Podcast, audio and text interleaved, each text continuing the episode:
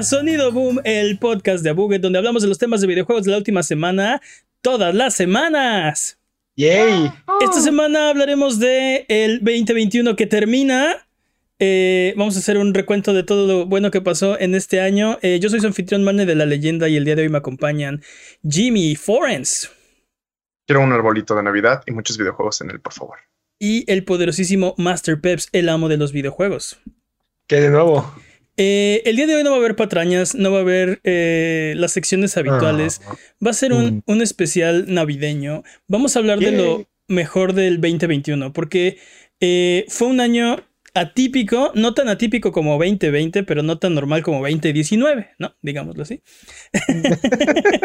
Ok. Interesante escala. Peps, ¿qué crees, escala. ¿Qué crees que, que fue lo más importante de este 2020? ¿Tú cuál es, cuál es el hecho o los hechos con los que te, te vas a quedar para siempre? Pues no sé si para siempre, dude, pero definitivamente este año tuvo, tuvo varias cosas interesantes. El, el, el duelo de Epic contra Apple, ¿no? Que aparte reveló muchísima información dentro de la industria. Tuvimos el, el lanzamiento de, de varias consolas como, como el Switch OLED, bueno, de varios hardware, ¿no? O anuncios como el del Steam Deck. Sí. que van a ser bastante importantes, pero para mí creo que lo más importante fue ver cómo este año Xbox eh, tomó bastante, bastante eh, dominio del mercado, este Game Pass dominando por todos lados, la consola más barata este, disponible por disponible y con un, un gran precio, creo que creo que fue Switch incluso, ¿no? Sí, Sí. im- impresionante. Creo que, creo que Xbox, y aparte lanzó muchísimos, muchísimos juegos este año, entonces creo que ahí va bastante bien Xbox tomando, recuperando su lugar, ¿no? Sí, vamos a ver si cierra la brecha, ¿no? En, en cuanto a ventas o si empiezan a publicar números de Game Pass y nos damos cuenta que, wow, ¿no? Están súper, súper, súper bien. Jimmy, ¿tú qué crees? ¿Qué, qué fue lo que marcó tu año? ¿Qué vas a poner en tu epitafio? Sé. ¿Qué pasó, qué pasó en este Chale. año y que va a estar obviamente en tu lápida? Primero matas mi sección y después me matas a mí. Wow. Sutil, sutil, man, es sutil. Sutil. Este, en realidad creo que para mí siempre han sido lo más importante de los juegos. Creo que, por ejemplo, algo que me gustó mucho de este año fue la gran variedad de indies que tuvimos. Todas estas cosas que, que por las cuales al principio no daríamos ni un peso y de repente fue, oh, por Dios, este juego está muy bueno. Ah, también debo, debo admitir que los triples me encantan. Por ejemplo, Returnal me encantó. Pero creo que los juegos son lo que se queda más conmigo que todas las noticias, que todo lo que pasa, que todos los asuntos legales que puedan llegar a pasar. Creo que las experiencias verdaderas que te puede dar un videojuego es obviamente los videojuegos y jugarlos, más que todo este universo extendido que son las compañías y todo lo demás. Pero Sí. también creo que, que fue un año de, de muchos remakes, de muchas cosas que de regresar a la nostalgia. Entonces también siento que ya se está llegando a este hartazgo de, ok, ya no queremos nada nuevo, queremos algo viejo, pero queremos que sea con el tratamiento Fresco. de Resident Evil 2. Ajá. Entonces está como... Siento que la industria se se está, se está convirtiendo muy rápido en esto de las películas que ya no, ya no hay guiones nuevos, sino que ya todo es o de algo que ya está probado, como por ejemplo un libro, o remakes de hace 40 años. Ah, no, no lo sé, Jimmy. Creo que, creo que hay suficiente mercado para todo, ¿no? Así como nos topamos juegos nuevos e interesantes como Deadloop, tenemos remakes de juegos de hace 10 años, ¿no? Como, como Demon Souls, ¿no? Entonces, o sea, hay, hay un poco de todo por ahí. Sí, no sé, eh, mencionaba que fue un año más normal que 2020, pero no tan normal como 2019 porque se empezaron a abrir las cosas, ¿no? Se empezó a, a- volver un poquito a la normalidad. Hubo eventos ya en vivo, obviamente con sus, con sus respectivas, eh, eh, pues no sé, medidas de seguridad para, pues, o sea, todo el mundo quiere estar seguro, pero ya se, se empezó a regresar y esperemos ver ese ese, pues sí, esa tendencia en, el próximo año. Ojalá que ya podamos volver a la normalidad. Eh, pero, sin embargo, a pesar de que fue un año donde estuvimos eh, todavía, pues medio azotados por la pandemia, pasaron muchísimas cosas, ¿no? Dentro de la industria. Eh, podríamos hablar, por ejemplo, de Star Wars. Finalmente, este año EA ya no tiene la exclusividad de los juegos de Star Wars. Hay quien dice que Star Wars se liberó de EA, no sé quién, pero. Nosotros, no, ah, digo, no sé. ¿Quién sabe nosotros, quién nosotros no, quién sabe quién. Eh, y ya se empieza a ver el resultado, ¿no? Vimos, por ejemplo, en los Game Awards el juego de, de Star Wars Eclipse, de Quantic Dream, y no sé. Eh, estamos viendo muchísimos más juegos de, de anunciados pues de, de Star, Wars que en la década de, de EA. Eh, o sea, es muy, emocionante, es muy emocionante ver qué va a pasar y hacia dónde van a llevar este, esta, esta franquicia, ¿no?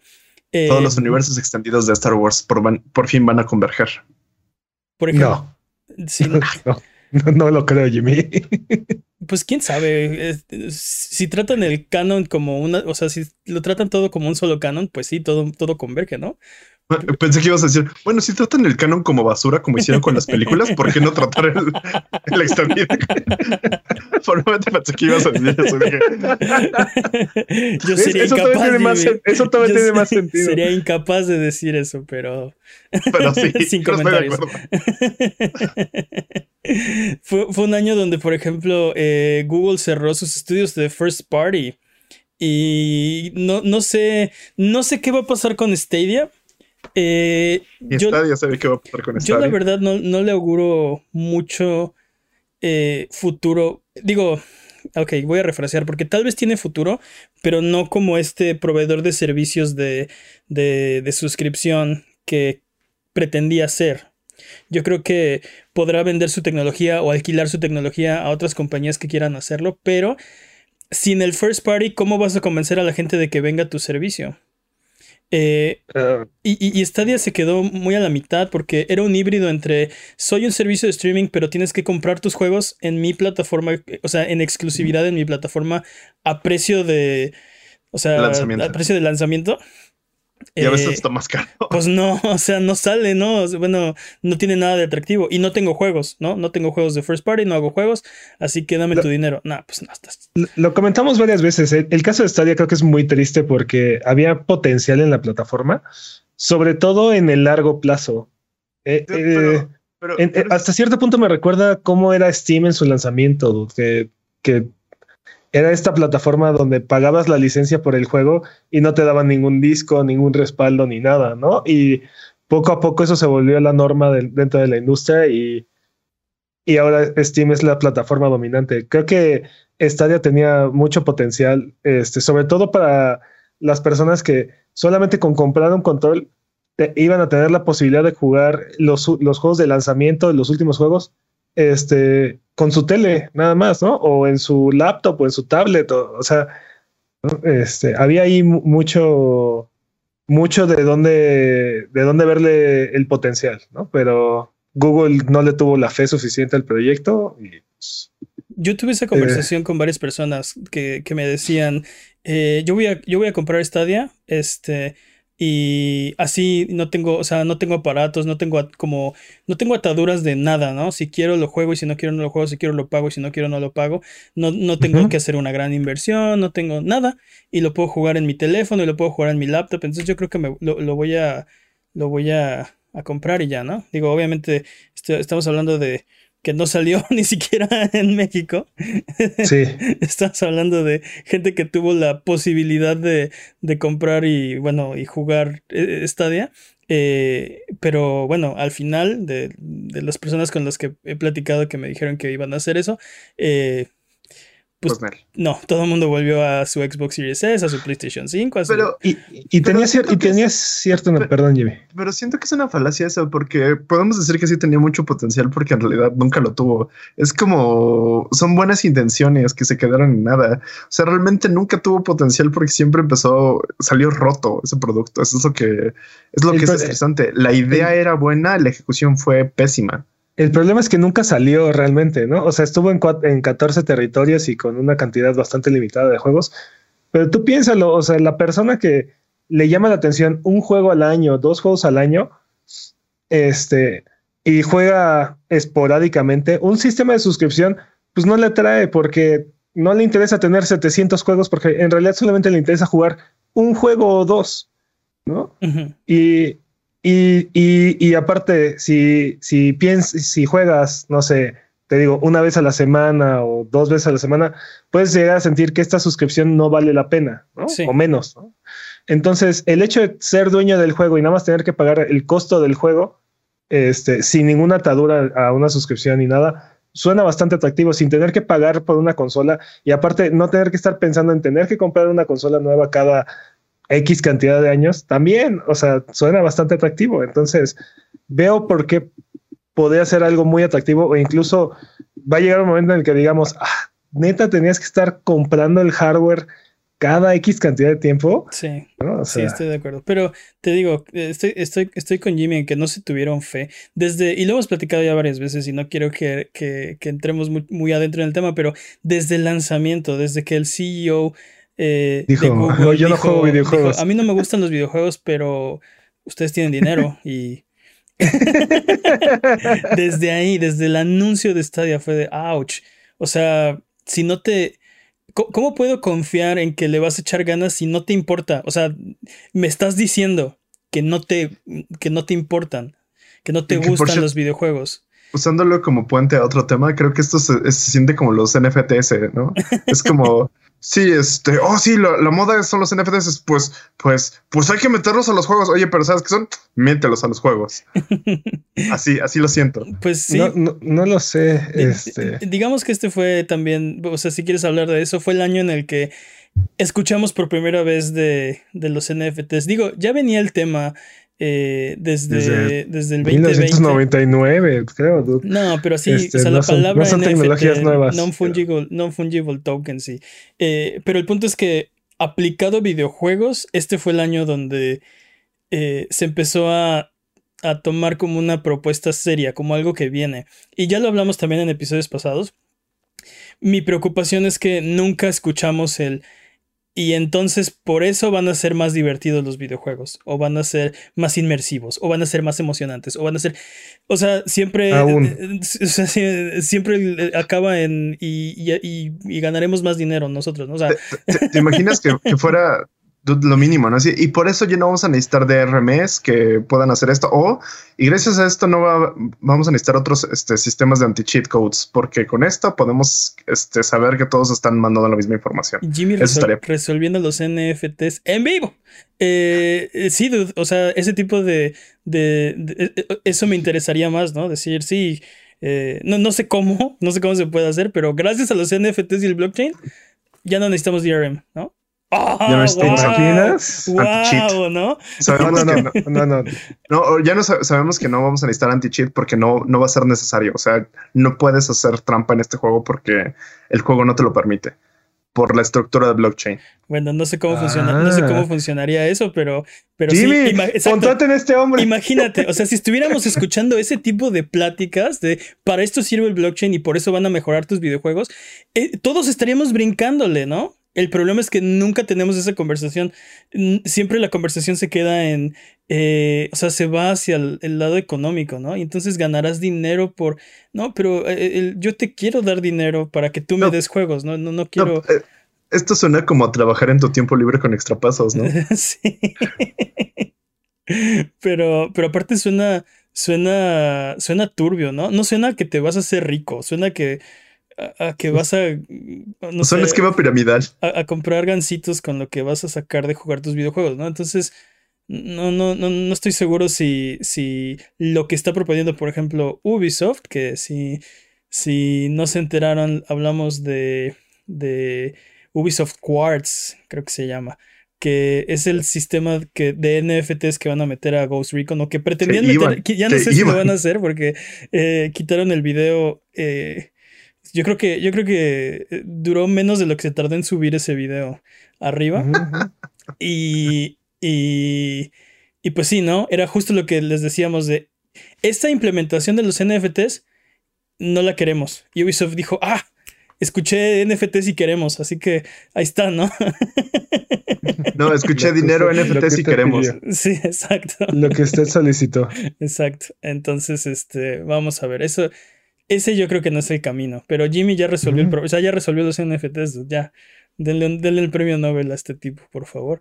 Siento que fue un gran engaño. Siento que es un gran engaño esto. Este, usándolo, usándolo nuevamente de puente, podemos ir al siguiente gran engaño que es el Switch Pro. Uh. Oh no. Oh no. Tú te emocionate. de, aquí vamos, de aquí vamos a llegar al Stream Deck. Todo el año, todo el año hypeados por un Switch Pro que nunca existió. Eh, bueno, en, la, decepción del año. En tu defensa nos lo advertiste como 15 veces pero nadie te cree, pero, pero luego a la semana salió un artículo donde alguien decía, ahora sí es en serio, ¿no? Ya los, casi casi los vi, ¿no? Y, ya los saboreé, saben a menta. Los lamí saben al cartucho, ¿no? También. Eh, y, y nos la compramos durísimo. Y Nintendo calladito dejándonos creer nuestras propias mentiras, haciéndonos bolas en nuestro propio remolino de falsedad. Y a la mera claro, hora. Es, es, publicidad gratuita. ¿De qué, ¿De qué hablas? Y a la mera hora anunciaron eh, el Switch OLED y salió este año. Y creo que es una gran máquina, sobre todo para quien no tiene un Switch. Creo que su primer, si su primer Switch es un Switch OLED, es una gran, gran compra. Yo le veo muy poquito incentivo para quien ya tiene uno, que funciona y que está bien y que tiene Joy-Cons. hagan lo que yo, hagan lo que yo, regalen su primer Switch y ya no tienen Switch. Entonces es una gran iniciativa para comprarse un Switch LED. Sí, eso, también eh, lo, escuché también mucho, ¿no? De estoy vendiendo mi Switch porque quiero comprar un Switch OLED. Y, luego la decepción de, oh, no hay Switch OLED y vendí mi Switch, ¿no? Pero bueno, esa es otra. esa es otra historia. A mí, ¿sabes qué me molesta de este lanzamiento del Switch OLED? Que no viene a sustituir a la versión original. Sí, es, exacto. Es más costosa y no me parece que lo justifique, honestamente. ¿Sabes cómo lo siento?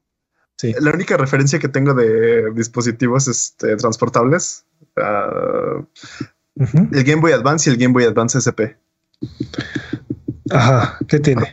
Así siento que es exactamente eso. Es el Switch normal y el Switch OLED es la diferencia entre el Advance y el SP. No, no, es completamente diferente porque el, el, Advance, el Advance SP venía a resolver el problema más grande que tenía el Advance. Bueno, venía a resolver dos problemas. Uno, la batería integrada y el otro, la pantalla retroiluminada el Game Boy Advance no tenía, no tenía pantalla retroiluminada originalmente. eso es lo que yo iba a decir, que, el Advance no tenía, o sea, necesitabas luz, luz, externa o jugarlo de día o te vendían sus lamparitas, ¿no? Para que...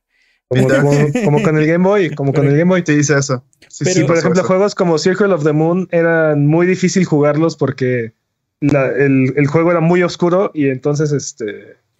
No, era muy difícil ver lo que estaba sucediendo. Es más bien como la versión Slim de una consola, pero la diferencia con una consola Slim es que esta es más cara que la normal. Exacto. Entonces, es, o sea, mm. si no tienes un Switch, eh, creo, que, creo que deberías invertir los 50 extras por el Switch OLED, vale la pena.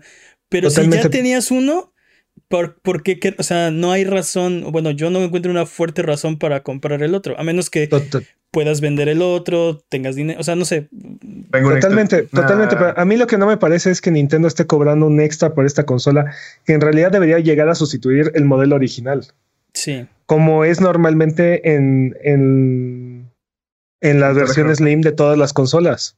O sea, siempre que llega una nueva versión, no necesariamente es, es superior, pero las pequeñas mejoras marginales, pues son por el paso del tiempo. O sea, ¿no? Y, no, y no le cobras extra al consumidor por eso.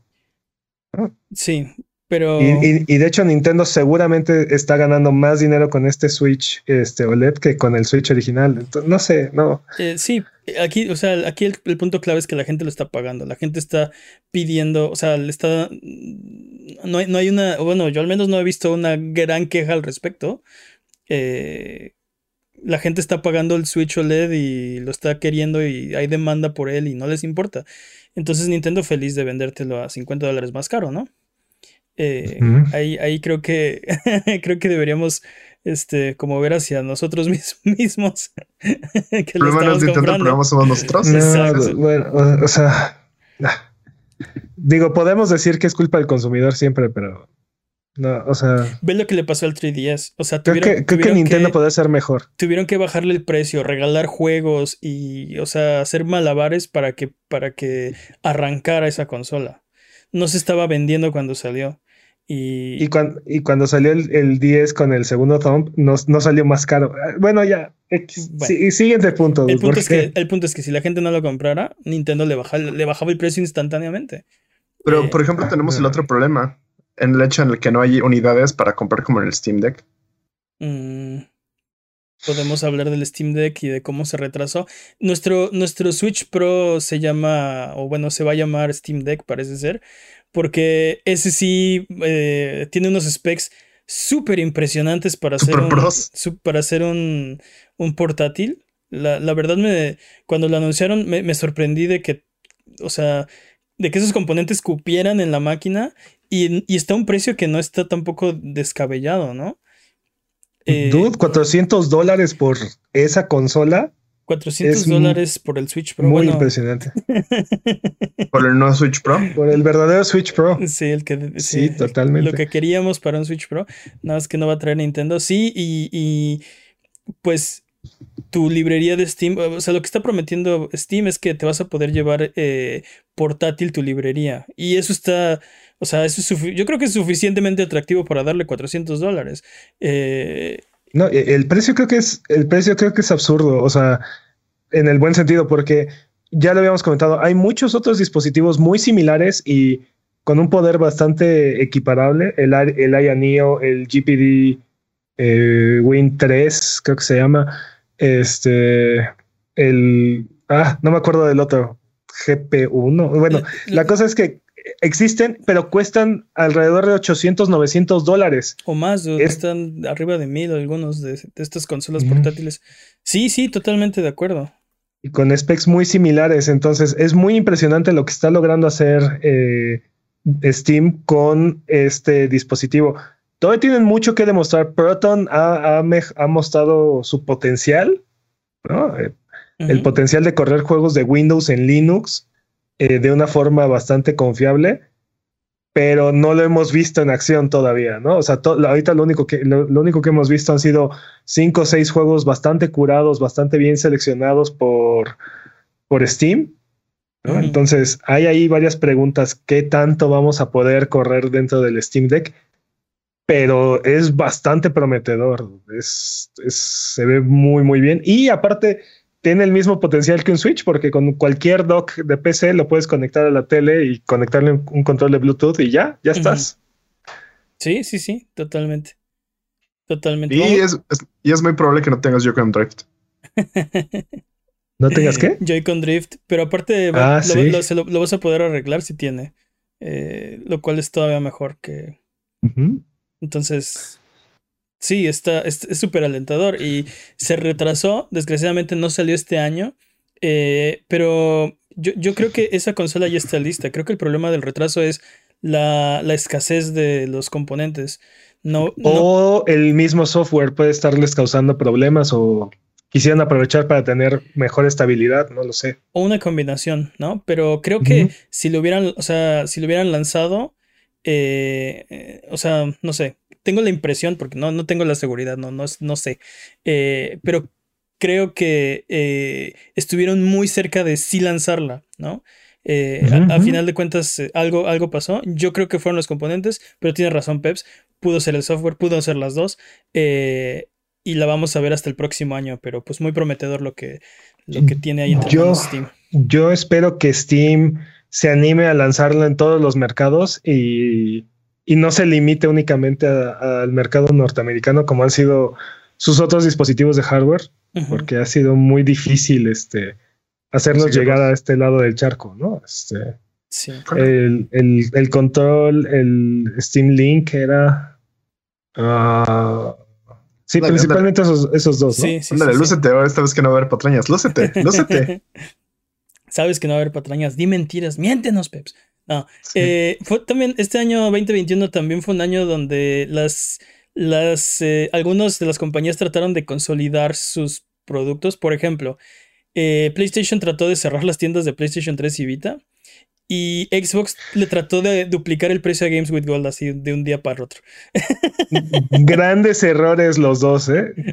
Terribles errores. Así de los odio. Y en los dos casos se echaron para atrás. Eh, eh, pero. Afortunadamente rectificaron. Sí, Pero, pero creo que es un intento por. por eh, ¿Cómo se dice? como limpiar su propio catálogo de, de servicios y productos. En el caso de Xbox, nuestra nuestra conclusión en aquel entonces fue que quieren concentrarse en, en Game Pass y ir de alguna forma eh, retirando Games with Gold eventualmente, ¿no? Fue demasiado abrupto decir, ah, pues ¿cómo lo vamos a lograr? Duplicar el precio, ¿no? o sea, pues desconecta este cable de aquí. Sí, mídanse tantito, ¿no? También no, se quieran pasar de lanza. Y en el caso de, de PlayStation, creo que PlayStation subestimó eh, la gente que está jugando o la cantidad de personas que están jugando en sus consolas retro o que tienen inversiones en esas plataformas, ¿no? Tenemos catálogos ahí atorados, bueno, que ahí viven, ¿no? Qué dolor. Sí, pero creo que en el, caso particular de PlayStation eh, les, les llegó la tecnología, o sea, les, les llegó la hora, ¿no? A lo que tenían este la tecnología que estaban utilizando porque se vencieron varios protocolos de seguridad que, que utilizaban estas tiendas y en lugar de decidir parcharlos o invertir para, para mantener este servicio abierto, lo que hemos visto siempre, es un juego viejo, es una plataforma vieja, ah, pues se muere, ya, bye, ¿no? Este, sin importar qué tanta gente lo esté usando, qué tan importante sea para los usuarios. Pues volviendo volviendo a esta decadencia en la conservación de los videojuegos, ¿no? Así de, ah, sí, Ya, ya no es esta generación, no me interesa, no me interesan todos tus recuerdos que tengan, bye. Sí. Y lo, vimos con, lo vimos con muchos juegos, entre ellos Titanfall este año, ¿no? Este, hackeado por, hackeado por, pues sí, por hackers, ¿no? O sea, imposible, imposible jugarlo todo el año prometiendo, oye, lo vamos a arreglar, lo vamos a arreglar. Ah, sí, ya tenemos la solución apagamos los servidores, ¿no? Se murió ese juego. Ese, ese, o sea, Titanfall yo creo que va, va a pasar como una de las historias más tristes de, o sea, uno de los finales más tristes a uno de los juegos más queridos. Eh, dude, literal, estaba secuestrado ese juego por hackers. Era injugable. Y, y mucha de la gente que, que estaba apoyando la, decisión de cerrar los servidores era de, mira, nadie lo juega, aquí están los, los datos de Steam de, los últimos meses. Ajá, no se podía jugar, o sea, no había nadie jugándolo. No es que nadie lo podía, no, es que nadie lo quisiera jugar, es que nadie lo podía jugar. Esa franquicia está curseadísima, este, Titanfall. Titanfall debería ser el nuevo Call of Duty por mucho y, y por azares del destino no, no se concretó eso. Sí. 2021 fue el año en el que inventamos eh, curseado. Eh, no. Sí. fue la primera vez que le llegó a, los oídos de Mane, pero bueno. Sí, fue, fue cuando nos apropiamos de esa cultura del curseo. a ver, no, lo habíamos dicho en años y luego un día aparece y. ya lo dijiste, no lo habíamos dicho en años. Exacto. Eh, y me dices que ah, siempre estuvo ahí. No, siempre estuvo ahí, solo que nunca lo habíamos dicho ni referenciado. exacto. No, ese argumento está curseado. Eh. Pero sí, dos grandes errores de, Xbox y PlayStation y afortunadamente se echaron para atrás y parece que eh, Games with Gold y las tiendas de Play 3 y, Vita todavía tienen vida por lo menos un, ah, tiempo más. A, medias, ¿no? Vamos a ver, por ejemplo, eh, si PlayStation hace algo con su supuesto Project Spartacus, que podemos hablar de eso. Eh, este 2021 fue el año en el que se anunció que, o bueno, no, no se ha anunciado nada. Y. y por fin, ¿sí o no? No, no se ha anunciado nada, pero se rumora que PlayStation está preparando su respuesta a Game Pass. Y básicamente es combinar PlayStation Plus y PlayStation Now y agregarle eh, retrocompatibilidad o alguna forma de retro gaming, ¿no? Eh, entonces a lo mejor PlayStation estaba pensando que eh, no, iba a no, iba a importar mucho cerrar las tiendas de PlayStation 3 y Vita porque iban a hacer esta otra cosa después en, unos meses. Eh, grave error. Grave error, totalmente. Grave error. Totalmente. pero seguimos suponiendo que esto es lo que querían hacer, ¿no? Porque igual Sí, y Spartacus sí. no existe, Spartacus sí, ni siquiera es así. Sí, sí, sí. O sea, no, es un rumor todavía, no, A- no ahori- es. Ahorita es un rumor, estoy completamente de acuerdo. Y si, se, si llega a ser cierto, las cosas se hacen al revés. Primero anuncias la solución y luego... Luego haces el problema. Y luego, y luego creas el de- problema. Y luego creas Te el digo, problema. creo, Sí. que, creo que aquí fue, fue al revés. O sea, el problema en, en el caso del Play 3 y el Vita es que ya no, ya no podían seguir manteniendo la seguridad dentro de las dentro de estas plataformas, ¿no? O sea, el, el utilizar tarjetas de crédito y así era un riesgo que vulneraba a sus usuarios. Y en, en lugar de resolverlo, y de hecho no lo resolvieron, no puedes, no puedes agregar saldo directamente a tu cuenta a través del ni el Vita ni el Play 3 tienes que hacerlo a través de otro dispositivo y después ir a estas tiendas a gastar los créditos. ¿no? Entiendo, pero un- una, una cosa es eh, que, que tu tienda, que si es segura, tenga que llevar de la mano estas pequeñas tiendecillas obsoletas, y otra cosa es llevarlo atrás del granero, ¿no? O sea, eh, Pero eso fue, pero, o sea, esa fue la solución. O sea, la solución fue tu tienda que es segura car- carga a las, a las sí. que no lo son. sí. Pero su solución iba a ser llevarlas detrás del granero. O sea, le tuvieron que invertir para que pudieran, pu- pudieras tener esta manera de circunnavegar la tienda, ¿no? O sea, la- las limitaciones de la tienda. Pues sí, pero, o sea, eh, no, no hubiéramos aceptado menos, ¿no? Bueno, Pues te- eso es lo que, eso es lo que no, no visualizó Jim Bryan. Maldita sea Jim. sí, que le estamos ¿Por qué no lo entiendes, dice ¿Por dice. qué no lo entiendes? También, No sé es- por qué. perdón, dime, dime. Tengo, esa sensación de que estamos dándoles a veces más créditos de lo que merecen. Seguramente ni siquiera tienen un plan malévolo, simplemente fue como de, y chin. Ah, pues verdad, debimos de haber sacado el PlayStation Plus Plus Plus Plus antes de esto. Mm, pues ya que elimina esto.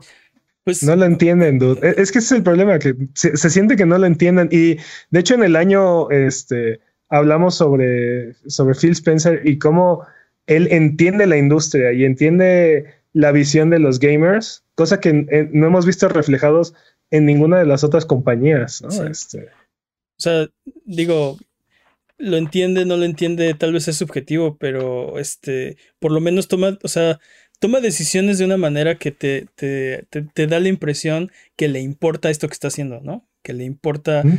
estos videojuegos y, y, y no sé, eh, Jim Ryan ha sido muy frío, a diferencia de sus antecesores, y ya toma decisiones de repente, o bueno, la compañía hace cosas que pues te dan esta idea de eso está fuera de, está fuera de toque o, o está muy manchado, ¿no? Por ejemplo, lo de, lo de Horizon, el, el impuesto al, al Next Gen. Ellos... Es, es lo que te digo, no lo entienden. O bueno, yo siento que no. Sí. Y, y Es- luego sí, también el otro problema es que son cosas que ellos mismos dicen y ellos mismos prometen y luego se contradicen con sus acciones, como lo de Horizon, ¿no? Sí, sí, tal cual. Tal cual. No, no, no. Este juego, primero vendiéndolo como si fuera un juego de siguiente generación, ¿no? Este, No, pero exclusivo, ¿no? Así. Sí, sí. Sí, no, no, no. Nosotros creemos en generaciones y nuestra intención es ofrecerles la mejor experiencia a, to- a, todo- a todos los jugadores. Entonces, por eso necesitamos sacar esta nueva consola. Ujú. Órale, va, ¿no? Sí, Órale, va. sí. Y luego, Ya que luego, se- no, pero ¿qué- se, creen? se esperó. Este juego- Ya que le compramos la consola, entonces ahora sí. Ah, no, ¿qué creen? este juego va a salir para las dos, para las dos generaciones. sí, la que ya tenías no- y esta. Pero no se preocupen, cuando salga la actualización va a ser gratuita.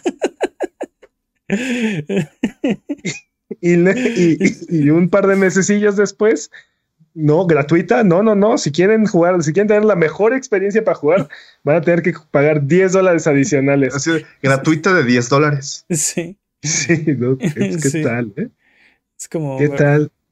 Sí, me recordó ese Es- episodio de Los Simpsons. eh, ¿Qué? ¿Cómo Está era? la verdad y la verdad.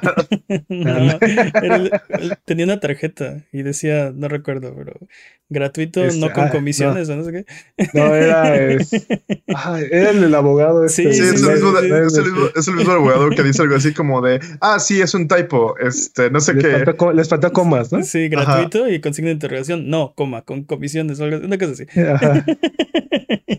algo así, algo así me sonó. Pero sí, primero nos dijo que querían en generaciones para vendernos la consola. Ya que le compramos la consola, nos dice que no la necesitábamos porque el juego eh, que supuestamente iba a salir exclusivo va a salir también para la que ya teníamos, pero que no nos preocupáramos porque el upgrade va a ser gratuito. y ya que le compramos el juego, nos quiere cobrar el upgrade así de ¿qué, estás haciendo, Jim Ryan? o sea, me estás mintiendo en cada paso. Y lo último que dijeron es, bueno, ya, va a ser gratuito, pero es el último, ¿no? Ah, qué amable y es muy, es muy preocupante esta situación, al menos para mí como consumidor, es muy preocupante la manera en la que se está manejando PlayStation hacia sus consumidores. Este, siento que era algo que no pasaba y, y ahorita ah, se siente se siente traicionero, se siente preocupante, te digo. Sí. se siente que no son tus amigos, es lo que dices. digo, se siente que no puedes confiar en lo que dicen, ¿no? O sea, no. Y, no que sean tus amigos o no. Muchas veces, por ejemplo, perdón, sí, dime son megacorporaciones este, vacías. Ninguna de estas son, son tus amigos. Sí. Y, por ejemplo, una de las quejas de la era de Sean Layden es que no daban mucha información, eh, o sea, como que se, esperaban mucho para darla, pero la, alternativa, o sea, bueno, la, la ventaja es que nunca nos mintió, o sea, no, nos decía mentiras, o al menos nada flagrante, ¿no? Este, eh, eran muy transparentes con qué están haciendo, qué va a pasar y cómo va a pasar. Y pues sí, ahora, ahora no se siente así, ¿no? Eh, entonces... O sea, lo que tú dices es que hay que despedir a este dude. Pues va a ser imposible porque es el mero mero, pero... Eh, aquí en América, ¿no? Porque sabemos que América es una subsidiaria de Japón, ¿no? Sí. Japón es quien dicta, tiene la última palabra en todo. Bueno, pero es el mero mero de, de del lado de PlayStation. No hay nadie más arriba. En América, ¿no? No, no, no. Búscalo. Ok, ok. Es el mero, mero, mero. De meros, meros. Eh, Está bien. Pero bueno, eh, este año también hubo mucha competencia de comprar de consolidarse, la industria le urge consolidarse de alguna forma. Eh, tuvimos. Aventaron, ah, hicieron, guerras con sus billeteras. Sí, sí, sí, sí. Se, pusieron a jugar Monopoly con las, con las compañías. Tal no me engañan. Sí, ¿Ya van dados? Sí, ese es el yate de mi papi y compró este estudio. Así, ¿Ah, pues ese de allá más grande es el yate de mi papi y compró este otro estudio, ¿no? Así. Eh, sí, sí. sí, Así se empezaron a agarrar. Eh, Xbox creo que tuvo la, la compra de más alto perfil de todo el año. Bueno, es que es, difícil competir con ese tamaño de billetera, no manches. Compró Cenimax Media. Eh, con todo y Bethesda y parece que también adentro venían este Pete Hines y y Todd Howard incluidos. Sí, sí, sí. Están amarrados a los escritorios. Eh, sí, y pues todo, con ellos todo el catálogo de, de Bethesda ahora les pertenece y ya empezaron a pues a lanzar sus primeras eh, su primer juego Deadloop y han estado mostrando pedacitos de, de Starfield entonces creo que es la compra de más alto perfil y Xbox venía de, de un spree de. O sea, se fueron al mall y estaban comprando. Eh, compraron Ninja Theory, compraron eh, Double Fine, compraron. Eh, compraron como ocho estudios. Y luego Cenimax, ¿no? Entonces, este. Bastante, bastante impresionante esa billetera. Sí, bueno, el poder de adquisición de Microsoft es brutal. PlayStation, por su lado, compró también cinco estudios lo cual no recuerdo un año donde hayan eh, comprado tanto. Eh, y por ejemplo, decía hace rato Jimmy que habló de Returnal como un AAA. Returnal, Returnal yo no lo consideraría un AAA. Eh, no, eh, bueno, todo lo que hace PlayStation, dude. Es que no lo hizo PlayStation, dude. PlayStation compró Housemark después de Returnal. Pero bueno, los juegos de los juegos de Housemark siempre han sido exclusivos de PlayStation. Sí, y seguramente había mucho dinero ahí de PlayStation por la exclusividad y para darle apoyo a esta compañía, para poder hacer el desarrollo, para lanzarlo en su plataforma. Pero Housemark no, o sea, cuando salió Returnal, Housemark no era un estudio de PlayStation. Y, o sea, no, no, no, era, no era en, la billetera, pero sí era un estudio de PlayStation. Era un estudio que se dedicaba a generar únicamente exclusivos de PlayStation. Y, y habrá quien diría, y durante muchos años este, lo dijo, que este, los juegos de Housemark eran las mejores exclusivas de PlayStation, ¿no? O sea. Bueno, ese, es un, ese yo creo que es un término de estrategia, porque eh, PlayStation compra estudios que históricamente le ha, trabajado bien con ellos, ¿no? Eh, por ejemplo, algo que, que, que, a mucha gente le, pues le dolió de la adquisición de Cenimax es que los, esos juegos eran eh, tradicionalmente desde siempre multiplataforma. Y ahora con esta compra se pone en incertidumbre y creo que se está confirmando cada vez más y más y más y más que van a ser exclusivos de las plataformas de Xbox de aquí en adelante. Ya lo ya sabíamos que sí. ya sabíamos. La verdad que no, quien no, quien no lo creía se estaba engañando a sí mismo porque para eso los compró Xbox, ¿no? Para competir tú con tú. La diferencia con la estrategia de, PlayStation es que los estudios que compró PlayStation no sacan juegos normalmente en Xbox. Eh, por ejemplo, eh, Insomniac sacó, lo compraron este año, sacó Sunset Overdrive. Pero antes y después de Sunset Overdrive eran puras exclusivas de PlayStation. Bluepoint también tuvo sus eh, juegos multiplataforma, pero tenían ya una racha de de muchísimos años haciendo exclusivas para PlayStation. Y lo mismo Housemark. Y este año también compraron eh, Firesprite y Nixes, que son este. ¿Se llama Firesprite? Estudios de soportes. Estudios de soporte. Eh, que hacen muchos juegos y hacen muchas cosas, pero no es un estudio que, que alguien que es súper fan de, de cualquier otra plataforma va a extrañar. No es un nombre que o sea, no, son nombres reconocibles. Estos estudios los conoces porque los acaba de comprar PlayStation, pero si no, ni te enteras que existen, ¿no? Así es. Este, y los juegos de, de, de Insomniac, de Bluepoint, de Housemark, de todas formas ya eran exclusivos. No los ibas a extrañar de todas formas. Y Zenimax sí le, le dolió a mucha gente porque esos juegos sí salían para todas las plataformas. Básicamente Skyrim está hasta en los tostadores, dude. Eh, sí, sí. ¿Me estás Ahora, que también es el siguiente Doom? ¿Cómo? ¿Skyrim es el siguiente Doom? No, creo que no. Mm, no sé. No hay forma. ¿En, su portabilidad? No, ya ves que Doom corre en todo. En todo corre Doom. Sí, pero Doom va a seguir corriendo en tostadores, todo. Sí, Doom va a seguir corriendo en todo. O sea, tú puedes. Los juegos posteriores a Doom ya llevan 30 eh, años de desventaja. O sea, no. No, no, no, entendí, no entendí el chiste, Jimmy. Yo no entendí el chiste. o no le pareció. Sí, sí. pero no. La respuesta a tu pregunta es no. Por más que lo intente. Bueno. Pues lo está intentando muy duramente, ¿eh? Sí, sí, tal cual, sí. Eso es verdad. ¿Doom está en Alexa? Creo que nada más Skyrim está en Alexa. Se Skyrim. Ah, por ahora. Por ahora. Ándele. Ahora, también ah, Xbox fue quien trajo a Bethesda al universo de consolas, ¿no? O sea, es algo que hay que, que hay que remarcar, ¿no? O mencionar. Aunque sí, definitivamente le está quitando de las manos a muchos, este, a muchos jugadores estos juegos. Que mi argumento es, muchos de estos juegos de Bethesda son, entre comillas, genéricos, ¿no? O sea, es el, es el juego de fantasía, es el juego de, de matar demonios y lo que sea. Y esto va a abrir eh, espacios dentro del mercado para que surja el nuevo Elder Scrolls, el nuevo Doom, el nuevo lo que sea, que no sea exclusivo. ¿no? vamos a ver. Estoy, estoy de acuerdo y es algo de, de, lo que me he ido convenciendo conforme pasan los meses y creo que es algo, una manera muy, muy inteligente de entender lo que está pasando porque tienes razón, Peps. Eh, o sea, ve los juegos de Bethesda y, o sea, eh, uno de sus más grandes atributos es que estaban en todas las plataformas. Y ahora le estás quitando eso, ¿no? Son grandes juegos y, eso, no, eso no, se, no se les puede quitar el mérito, pero son muy genéricos, están llenos de bugs, eh, usan, o sea, eh, tienen ya problemas, por ejemplo, con la con el motor gráfico en el que corren, porque está, o sea, no es el más actualizado, etcétera, etcétera. Puede llegar alguien y decir, yo voy a hacer un Fallout, pero que no es Fallout, pero que es mejor que Fallout. Pues, y, lo, vimos, y lo hicieron. Y multiplataforma. Ah, ahí está de, bueno, ahí está de Other Worlds. bueno, pero Xbox lo compró también, así. Sí, sí, totalmente. pero, pero ya, ya demostramos que, que sí es posible.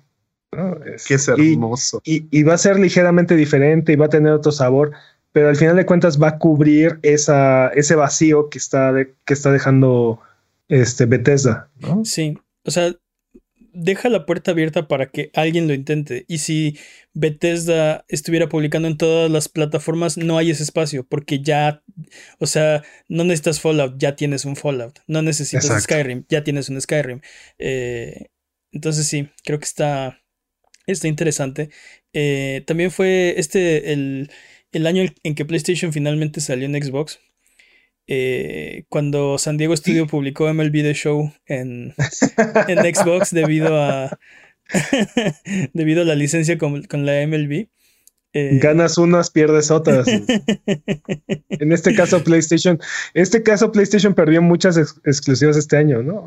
O, bueno, perdió muchos juegos dentro de su plataforma. prefirió conservar la licencia que, que, la exclusividad. O sea. Mucho más valiosa, totalmente. Sí, sí, sí. sí. ¿Escuchaste ahí? Y aparte vendió, y aparte vendió súper bien en Xbox, o sea, estuvo. Pues sí, es que seguramente, considerando que el mercado norteamericano es este, es uno de los más grandes eh, en, eh, de Xbox y de los seguidores de béisbol, e, era evidente que había mucha gente que se estaba perdiendo de la experiencia, ¿no? Sí. Fue eh, también este año marcado por algunas demandas de muy alto calibre. Inmediatamente la que seguramente a todo mundo le viene a la cabeza es la de Epic contra Apple, ¿no? Creo que fue la más sonada, la más grande, la que más, marcó, más adorado. Más marcó el año y más repercusiones tuvo porque ya no hay Fortnite en iOS de momento. Este, y, y bueno, creo que, o sea, e, e, ha sido la de la de mayor impacto y pensamos que tal vez iba a terminar la saga, pero pero no, ya le concedieron la apelación a, a Epic, así que round one otra vez. Bueno, continúa, ¿no? Sí, insertó, una moneda, como dijiste, ¿no? Sí, insertó una moneda en la maquinita y ahí van de nuevo, ¿no? Pero eh, hablando de eso, todos los, todo lo que se desveló en las, en todos los trapitos sucios que salieron a la luz gracias a, esto, a esta demanda. Súper interesante. Ajá. Lo de, ¿Cuánto les paga Epic por sus exclusivas? ¿Cuánto dinero necesitas para poder estar ahí? ¿Cuánto no sé qué? Me encantó. sí, sí. o, negociaciones que estaban debajo de la mesa. Sí. Perdón, Mona. Sí, sí, justo iba a decir eso, ¿no? Tratos que estaban haciendo con Sony y que no se concretaron o que no, no sé. Eh, sí, totalmente de acuerdo. Y estoy seguro que muchos anuncios que vimos, como el de el PlayStation VR, eh, no nos hubiéramos enterado si no hubiera sido porque se iba a filtrar la información dentro del caso, ¿no? Entonces, prefieren hacer su anuncio así como bajita la mano, este, este eh, por ahí confirmaron el, confirmaron la existencia y mostraron fotos del control y ya. ¿Estás hablando del PlayStation VR sensual? Exactamente. Ah, ok, sí, vamos a hablar de eso porque sí, este año PlayStation aprovechó para mostrarnos los controles. Van chidos, se ven chidos. Sí, se ven chidos. Y los specs eh, de, de, lo que será un sucesor al PlayStation VR. Y ¿sabes qué? Sí se me antoja, ¿eh? Sí se me antoja. Sin comerciales, dude. Sin comerciales en tus juegos. Sin comerciales en tus juegos, sin necesidad de loguearte a Facebook para jugar. Ya. ¿Escuchaste Facebook? Hay muchos, que no, necesitan, muchos que no necesitan loguearse a Facebook, ¿eh? Nada más. Dos cosas. Claro que, claro que sí te escuchó y dos no le interesan. Por otra parte, hablando de filtraciones, las filtraciones de Nvidia. Ah, espera, espera, antes, de, antes, de que antes que brinques de tema, eh, el nuevo, el que vaya a ser el nuevo PlayStation VR sensual, este, creo que espero yo que venga a retomar esa posición que, tuvo el primero, ¿no? Probablemente no va a ser el más económico, como lo fue en su momento en la primera generación de, VR, eh, pero probablemente va a ser una de las mejores ofertas al mejor precio, ¿no? Y ya sabemos más o menos cómo van los specs, van a mejorar las pantallas, van a disminuir la latencia, este, y me interesa ver implementaciones híbridas como las que tiene eh, Star Wars Squadrons, ¿se llama? Sí. Star Wars Squadrons o Gran Turismo, ¿no? Donde estos juegos que sin hacer grandes modificaciones eh, pueden sacar mucho provecho de, del VR. Sí. Sí, sí. No sé, eh, yo quiero ver como experiencias más tradicionales de juego, ¿no? Digo, obviamente el VR está hecho para primera persona, pero más juegos como Resident Evil 7, ¿te acuerdas que salió en VR? Sí, sí, eh, totalmente. Pero sin, o sea, hay que, a la tecnología le, faltan algunas cosas como, eh, no sé, problemas con el motion sickness y cosas así. Eh, pero quisiera ver esas experiencias más tradicionales de juego, donde te metes al juego y es un videojuego completo y no nada más es media hora de jugar a ser Batman o Lara Croft, ¿no? O sea... es que el VR, el VR está ahorita en lo que es el, el Atari 2600. Entonces, pedirle un RPG completo cinematográfico, un juego de acción-aventura este, con 80 actores es, demasiado, ¿no? Este, cosas que ahorita ya tenemos en los videojuegos tradicionales, el VR. Te digo, piénsalo como si estuviera en el Atari 2600. Bueno, ojalá que el PlayStation VR 2 y las demás consolas de, de VR, bueno, VR sensual, perdón, y las demás consolas de VR que vayan a salir en próximos años ya sean, no sé, como los 8 bits, ¿no? La era de 8 bits, donde ya teníamos RPGs, ya teníamos juegos de aventura, ya teníamos juegos con historia, ya teníamos... Eh, y te digo, sí los hay, sí existen. Por ejemplo, va a salir Moss 2, bueno, Moss Book 2. Moss es una de mis experiencias de VR favoritas. Es un juego increíble. Eh, quiero más juegos donde, o sea, que, que sean un videojuego completo, pero en VR, ¿no? Y entiendo que, entiendo que es un nicho, entiendo que no vas a hacer todo un desarrollo para, no sé, una cantidad muy limitada de, de, headset que hay en el mercado, pero pues ojalá que puedan empujar esta, este, esta tecnología y hacerla accesible, que todo el mundo la pueda disfrutar, que no sean tantos cables, no sé, que sea sencillo, ¿no? Sí, sí. Sí, me gustaría verlo. Que no tengan hepatitis feedback. no, que sí tengan haptic feedback. Sí, que no tengan hepatic feedback, eso sí no. Eh, eh, ¿Por qué no? Gancho al hígado. Oh. Sí. no. Eh, hablamos de la demanda de Epic y Apple, pero no hablamos de la de Activision Blizzard contra el Departamento de Empleo Justo y Vivienda de California. ya vamos a hablar de eso, siguiente. Ah, la noticia que nos asedió todo el año, o bueno, gran parte del año. Desde la, última mitad del año. Mediados, de, sí, mediados del año para acá, ¿no? Sí. Eh, no, pudimos dejar de hablar de Activision Blizzard y cómo la cloaca daba y daba y brotaba y brotaba. Ah, ad pero, estamos hablando de lo bonito, entonces siguiente. lo único que quiero decir es que este, o sea, no es algo, no es algo malo que se haya destapado la cloaca, ¿no? Eh, es, algo malo, es, algo, es, algo, malo que se haya dejado llegar a ese punto, que existe esa cloaca llena de porquería, pero no la vas a poder limpiar si no la destapas primero. Y creo que este, o sea, un día más hubiera sido eh, inaceptable, ¿no? O sea, si ya llegamos a este punto, ya, se tiene que hacer algo. Lo único que yo espero de esto es que haya un cambio verdadero, ¿no?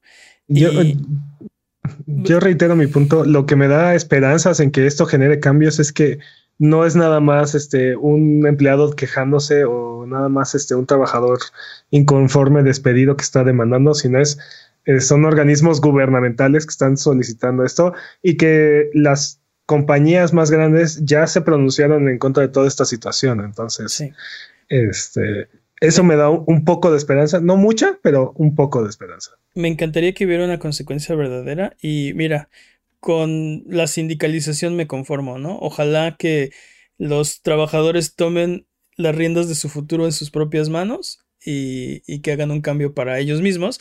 Eh, me encantaría ver que, que, que, ruedan algunas cabezas, ¿no? Sabemos, tenemos nombres, tenemos eh, acusaciones directas, eh, sabemos sabemos quién está encubriendo a quién. O sea, quisiera ver un cambio ahí, ¿no? Pero si no se puede, si no va a haber consecuencias para nadie, mínimo. Que haya ventajas. Que, ajá, que los, que los trabajadores puedan eh, tomar sus trabajos, o sea, sus propios. Eh, yo, yo creo que esto va a generar consecuencias dentro de los mismos juegos, porque al igual que el caso de Ubisoft, que fue todavía más pequeño y más local, y, y, y, tuvo y se contuvo de una forma como mucho más rápida. Ve cómo está impactando los juegos que están generando ahorita, ¿no? Eh, los proyectos que, tienen, porque no hemos visto mucho, este, cómo, cómo, les afectó de manera creativa. Eh, Activision Blizzard eh, en los próximos años va a tener muchos problemas en lanzar juegos nuevos y, mostrar innovación dentro de sus juegos. y e incluso me preocupa el estado de sus proyectos actuales, ¿no? Este, Overwatch 2, el siguiente Call of Duty. ¿no? Eh, Overwatch está muerto, yo creo. Exacto. Es que, es que este, esta situación de ahorita va a impactar en los, en los juegos de dentro de uno y dos años o más, ¿no? Porque se fueron muchas cabezas, los equipos están totalmente inconformes, la gente está trabajando, está pensando más bien en, en, protestar y en defender su trabajo que, que, en trabajar, enfocarse en el proyecto. Entonces, este, claramente los, los juegos de Activision Blizzard no van, a, van a perder mucha calidad en los, en los años próximos y eso también va, a generar consecuencias dentro de dentro del grupo de accionistas y todo eso. Sí, van a tardar un rato en poder rellenar los huecos que se dejaron en la organización, eh, conseguir talento del cual que se les está escapando así. Este, nadie quiere ir a trabajar a esa compañía ahorita también. y de los que quedan no están yendo a trabajar, están de huelga, y los que están trabajando están pensando, como dices, ¿no? Este, más en su seguridad laboral que en el trabajo que están haciendo. Y, creo que, creo que sí, o sea, como dices, van a ser años de, impacto de esto. Eh, también, por ejemplo, este, este año Fortnite le copió a Mongo, ¿se acuerdan? sí. Fortnite se puso sos. no, al revés. Ah, no, sí. Sí, sí, sí, sí. Y le, copió. ¿Sos se puso Fortnite? Le, copió su, su modo de juego.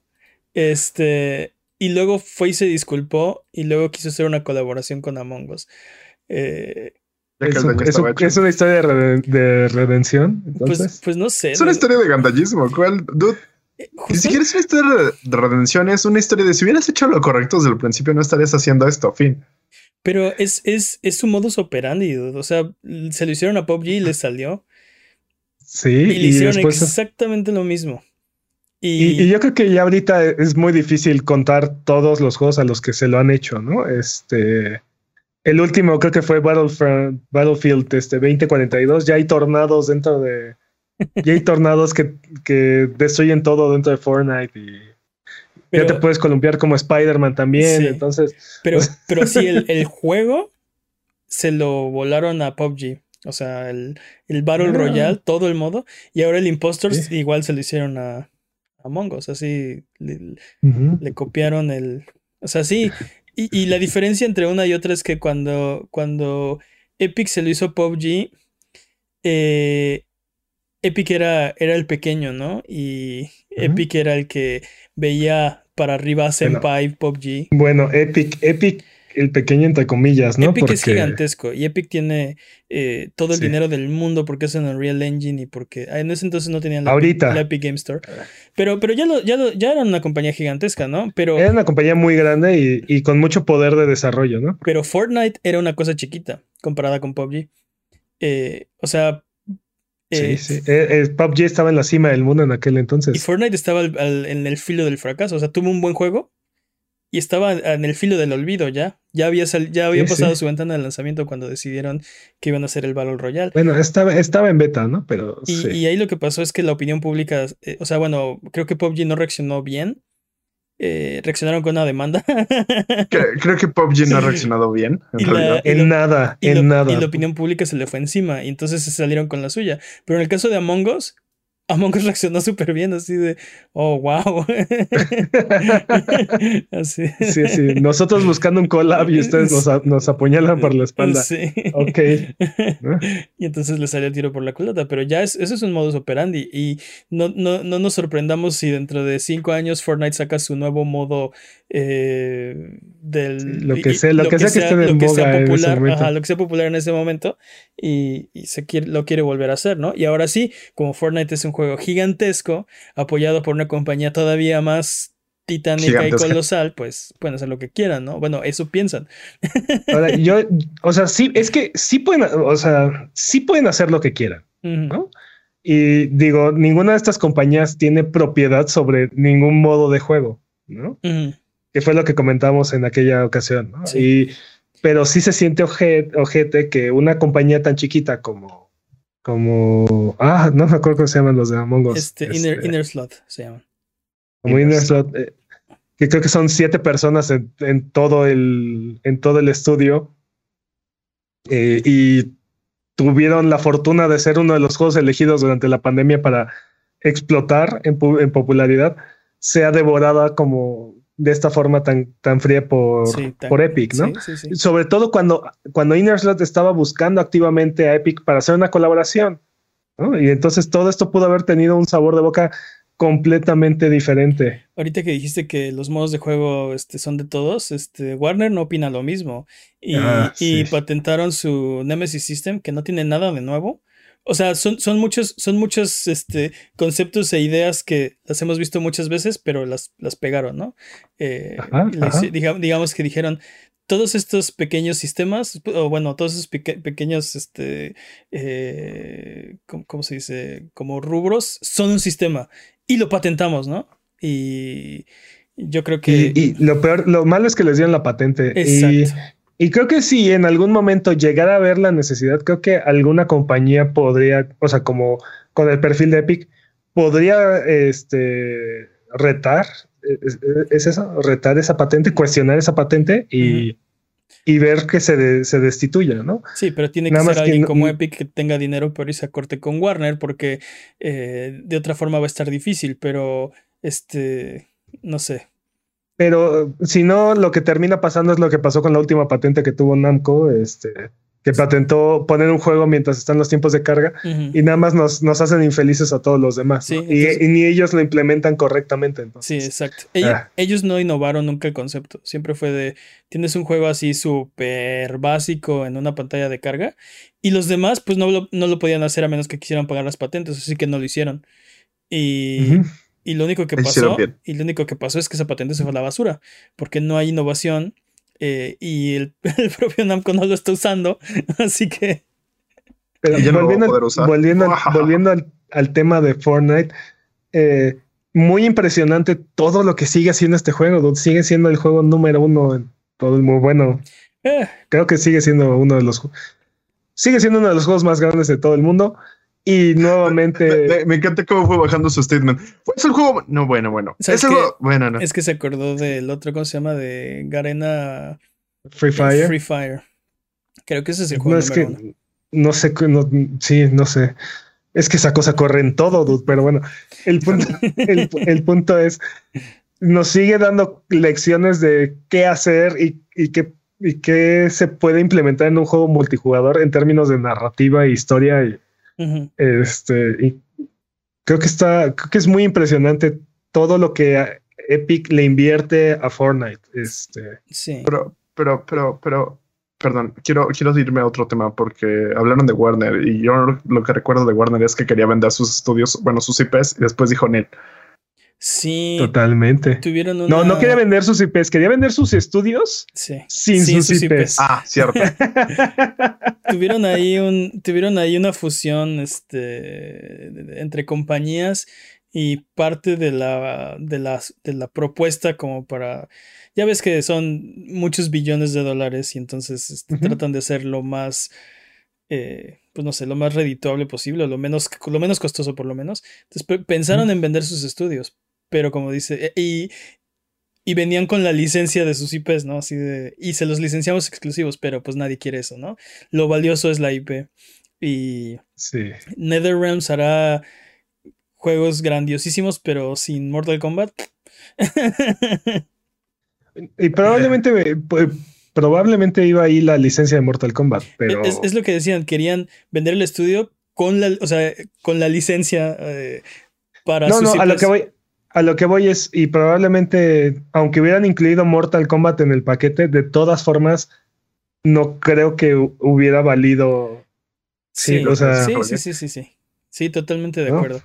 lo que vale ahí es la licencia del Señor de los Anillos y Pero bueno, la Liga de la Justicia. Se arrepintieron y ahora, pues parece que fue una buena decisión porque, pues, van a sacar el juego este de Hogwarts Legacy. Este, van a sacar eh, Wonder Woman. Van a Wonder sacar Woman. Eh, sabemos de que. Suicide Squad Kills the Justice League. Exacto, Suicide Squad Kill the Justice League. Van a sacar el de el de Gotham, Gotham Knights. eh, tienen ahí Sí. varios proyectos bastante, bastante.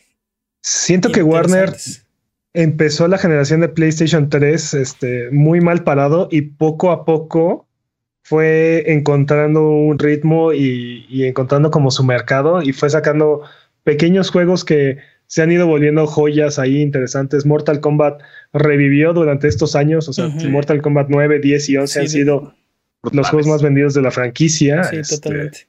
Brutal. La, la saga de Batman con De Arkham, la saga de Arkham, de tres juegos. cuatro, Cinco. Tres juegos. cuatro cinco si cuentas el de el de, VR. el de Vita, ¿no? No, el de, el de Vita. Ah, el de Blackgate. Ah, entonces son seis. Entonces, ¿Qué? ¿no? Es que hay un Arkham VR también. Pero ese. Ah, sí, cierto. Pero bueno, el punto es este. La exalogía ahora es oficial. De... el, el punto es que poco a poco han ido encontrando, han ido encontrando su nicho, sus juegos, su, su mercado y, y creo que está funcionando. Ya, ya es, ya es una maquinaria engrasada que está corriendo, que está corriendo bastante bien. Entonces, eh, me- ya, ya estamos en un punto en el que esperamos con ansias los juegos de, de Warner, cosa que no pasaba hace 10 años. Yo en serio tenía muchas ganas de que se quedara con la licencia este Microsoft y que los No. exclusivos de Marvel estuvieran en. Bueno, algunos exclusivos de Marvel estuvieran en Sony y algunos exclusivos de Warner estuvieran en. En Xbox. PlayStation. Esta sería la batalla final. ¡Ah! Sí. Ah, no, dude, no. ¿Por, qué haces Sí, eso? no. No. De hecho, el único exclusivo de, de, de Marvel de PlayStation es Spider-Man. de Los demás Ajá, no. Pero no en varios juegos, dude. Sí, bueno, todo lo que tenga Spider-Man, pero bueno. Eh, vámonos con. Bueno, lo, lo último es que eh, Smash terminó. Su último personaje fue Sora. Es el fin de una era, dude. Y no sabemos qué va a pasar. Y hay incertidumbre. Y el mundo se está rompiendo a pedazos. Porque quién sabe si Sakurai va a hacer otro Smash. ¿Quién sabe? Y, y ya, y ya dijo que aparte, que si vuelve a hacer otro Smash, muy probablemente no, no vaya a tener los mismos jugadores que tuvo este. O sea, este, este ¿No va a Smash es el fin de una era, ¿eh? o sea, ¿no va a tener a Mario? Eh, probablemente a Mario sí, pero, pero eh, Ryu, Ken, eh, eh, los, mm, los Richter, este, Los Richter. lo- los de Cloud, Sephiroth, ya Kazuya, to- así Sora, todos estos personajes que llevamos años, décadas pidiéndole a, a Nintendo que los ponga en Smash, muy probablemente ya no van a regresar en un nuevo Smash. Sí, o sea, esta fue, este fue su, Sí, su única Es- aparición en Smash. es el, es el fin de una era, definitivamente. Sí, sí. Sí, pero muy impresionante lo que hizo con ese juego. O sea, la, la calidad y cantidad de personajes que hay en, en Smash, impresionante. Y lo decíamos, ¿no? De iba a ver el anuncio de Smash y nosotros en, no, pues no se me ocurre quién, o sea, la verdad me da igual cualquier personaje y toma Sephiroth, ¿no? Y así de, ¡guau! ¡Ah! No sabía que lo quería, pero ahora lo necesito, ¿no? Y así nos lo, nos lo iban aplicando. Digo, de repente salían unos que, ah, no sé, Pyra y Mithra también, ¿no? Pero no, no me urgía este, que estuvieran en mi Smash, pero sí, sí se sacaron unos muy, muy, muy buenos anuncios eh, de vez en cuando. eh, y no sé, no, no- nos faltaron algunos poquitos como eh, Master Chief o no sé, sabemos que algo de Sony es imposible, pero hubiera estado bien.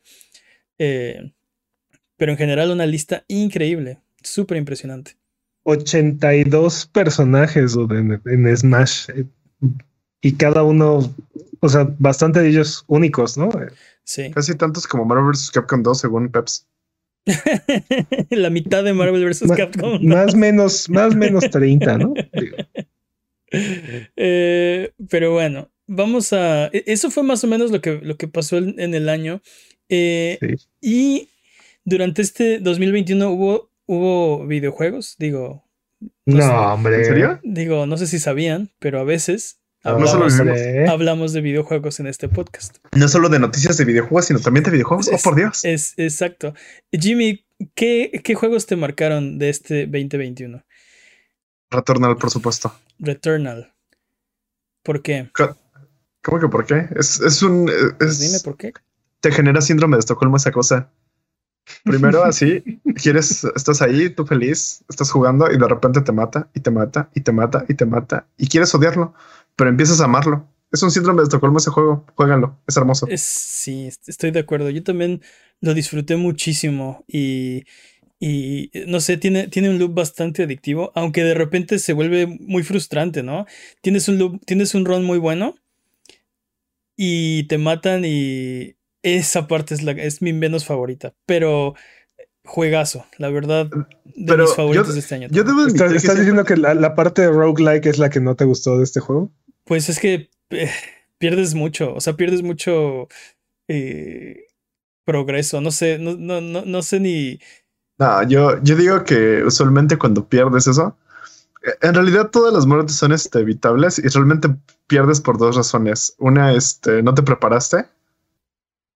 Jimmy, todas las muertes en todos los videojuegos son, son evitables. Mira. No, hay unas que, hay unas que no, hay unas que están este, scripted. Ajá. Mira. De hecho, en- con Encryption, que me puse a jugar ahorita, así me tocaron dos que están así súper este, superpuestas. Y aparte, algo que sí me arde mucho de Returnal es que, por ejemplo, llevaba un run como de tres horas y la consola se trabó. O sea, no morí, no había ningún problema, la consola se trabó. Entonces fue así como de. ah, eso sí es, eso sí es como de. Eso sí me daba mucho, Digo, mucha rabia. Digo que... y fíjate que yo ah, nunca me pasó nada, ni, ni un glitch con ese juego, pero algo que, le, que, que tiene muy bien ese juego es que todos los runs te sirven.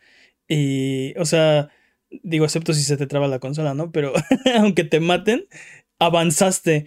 Y llega un momento en cuando, cuando lo dejé de jugar, eh, casi todos mis runs eran exitosos. Casi todos mis runs llegaban al final. Eh, o sea, El los jefe te mataba, los ¿no? terminaba. No, no, no, los terminaba. Y, o sea, eh, ya sea que juegues los. eh, Son, son seis Los biomas. Son, sí, son, pero son seis biomas, ¿no? Y no puedes pasar. O sea, si juegas del 1 al 3, eh, o sea, puedes jugar del 1 al 3 o del 4 al 6. Eh, y entonces, al final, me pasaba que todos mis runs los terminaba. Bueno, casi todos, ¿no? La mayoría de mis runs los terminaba. Llegas, a, llegas a un momento donde ya has desbloqueado tantas cosas y tienes eh, tanto callo para, para jugarlo que no, o sea, se- se- ese juego se va volviendo más fácil conforme más lo juegas. Las armas van creciendo, eh, los eh, vas desbloqueando cosas más poderosas o perks más poderosos, artefactos más poderosos y a menos que tengas muy mala suerte, es- al final se puede. Cualquier cualquier run es un buen run. Dirías, dirías, ¿qué dirías tú que, que Hades o Returnal? Oh, No son diferentes, no son completamente elegir. diferentes. ¿Cuál es el roguelike, el, el roguelite de, De- Dude, es que, es que, por ejemplo, si quieres algo como para poder estar inmer- eh, tener una inmersión completa, Returnal. Si quieres meterte en la historia y estas teorías este, conspiranoicas, Returnal. Si quieres pasártela chido, un juego así como relajado. Me estás diciendo que la historia de Hades, ¿no? No, Hades es súper tenso también, dude. Y yo Pero, lo único pero, que diría Hades, es que pero Hades- el- el- Hades es completamente straightforward. Hades te dice, mira, está pasando esto, esto va a pasar. Returnal Pasa esto, date esto. Así. No, no, Returnal no. no. Returnal tiene un montón de... No, no sé por qué no le creo a Jimmy. Sí, yo tampoco le creo a Jimmy. Mira, mi, mi, mi definitivo del 2021. Porque no lo han jugado. Y yo no jugué, jugué los dos. Es Returnal y de hecho, bueno, en, en, en stream varias veces, los dos juegos. Eh, eh, mi definitivo de este año es Returnal solo porque Hades no- salió en 2020, pero es gran juego ese también. Pero no fue de este año. O sea, la pregunta es ¿Hades o Returnal? No, no me hagas Returnal. No me Ok, perfecto. No me hagas Los dos, sí, no, no, no puedes elegir un favorito entre tus hijos. Sí, no. Returnal. Los dos son, los dos son increíblemente buenísimos. Eh. ¿qué, qué, qué otro juego, Jimmy? O ya, Para, Returnal y Metroid ya. Para mí, mira, a mí lo que me llamó mucho la atención de este año es que tuvimos varias franquicias que volvieron, ¿no? Y volvieron este, por la puerta grande. Eh, tanto Metroid con. Metroid Dread Uf. Entregó y cumplió. Y aparte me encanta que ese juego tiene, e- está considerando que la gente lo va a romper, ¿no? Y, Sí, sí, sí.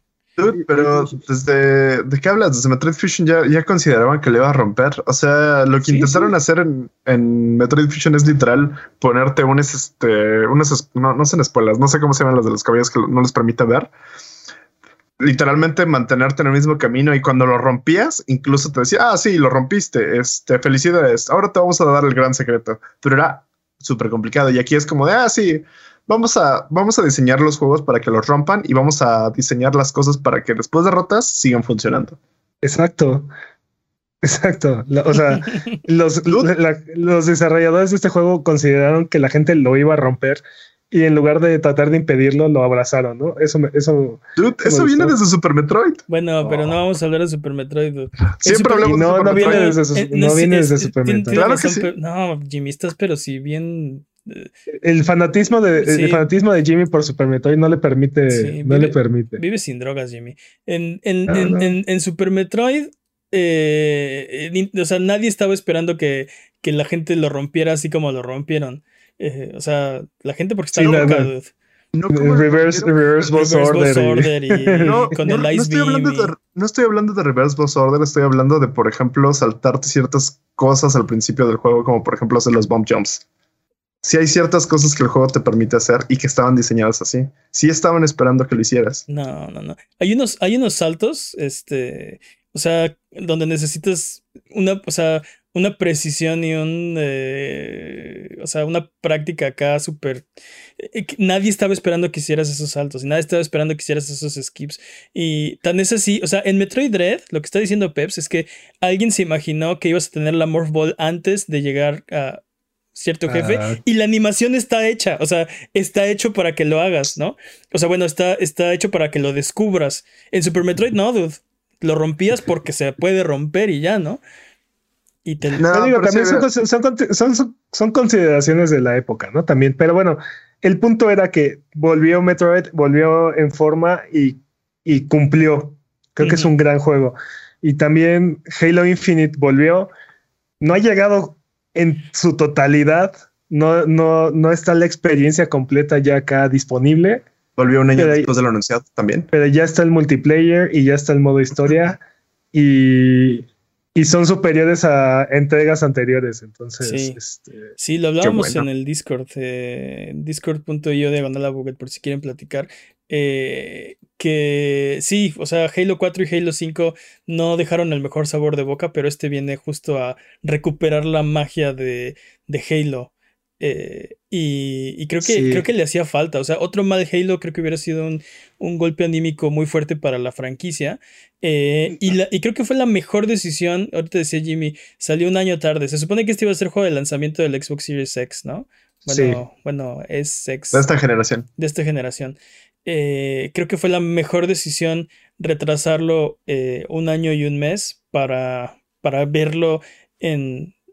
Digo, no es ni siquiera su forma final, ¿no? Como dices, le faltan cosas y le faltan modos de juego y le falta este, el co-op y le falta... Ok, pero si, si, hubiera salido menos de lo que nos entregaron, eh, creo que hubiera sido un riesgo a, a, pues sí, a que no fuera tan bien recibido. Y te digo, creo que la franquicia de Halo necesitaba otra gran victoria, como cuando salió Halo 1, 2 y 3. Y mira, no sé, no sé si la historia de este juego sea una gran victoria, pero creo que el multijugador definitivamente lo va a hacer. yo, creo que... y, va a ser una experiencia que va a seguir creciendo conforme, conforme Microsoft la siga alimentando. Bueno, 343, ¿no? yo creo que es una gran historia de victoria porque pudo haber pasado lo que pasó con Cyberpunk.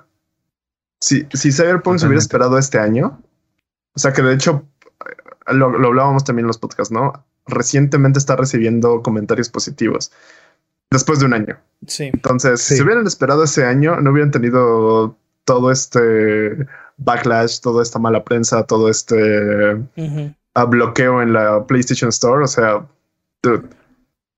Sí, creo que el hecho de que lo hayan retrasado hace que Halo sea un buen juego. Y, y mucha gente que ya está negada, ¿no? Que dice, lo jugué, es una porquería, ya no lo voy a volver a jugar, ¿no? Cyberpunk.